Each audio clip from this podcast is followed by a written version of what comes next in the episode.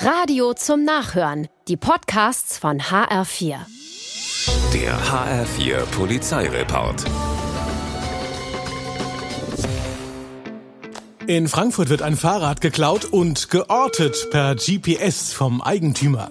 Der alarmiert die Polizei und gemeinsam geht's zu einem Mehrfamilienhaus in der Eckenheimer Landstraße. Die Tür im Erdgeschoss bleibt zwar zu, der Blick durchs Fenster aber verrät den Dieb. Das Rad steht im Wohnzimmer neben drei weiteren Rädern, einem Akku-Winkelschleifer und mehreren Mobiltelefonen.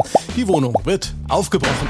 Das Diebesgut wird sichergestellt, der Eigentümer bei seiner Rückkehr zu seiner Überraschung festgenommen.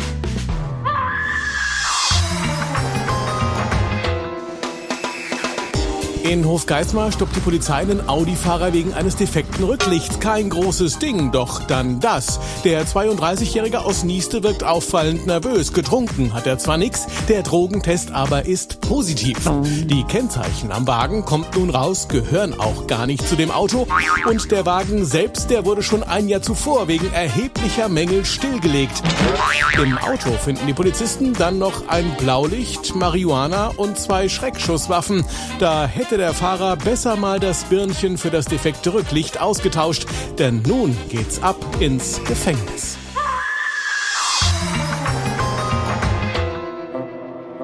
In Lolla lädt ein Pärchen neun Kürbisse aus einem Selbstbedienungsladen in den Kofferraum und fährt weg, ohne die Kohle in die bereitstehende Kasse zu legen.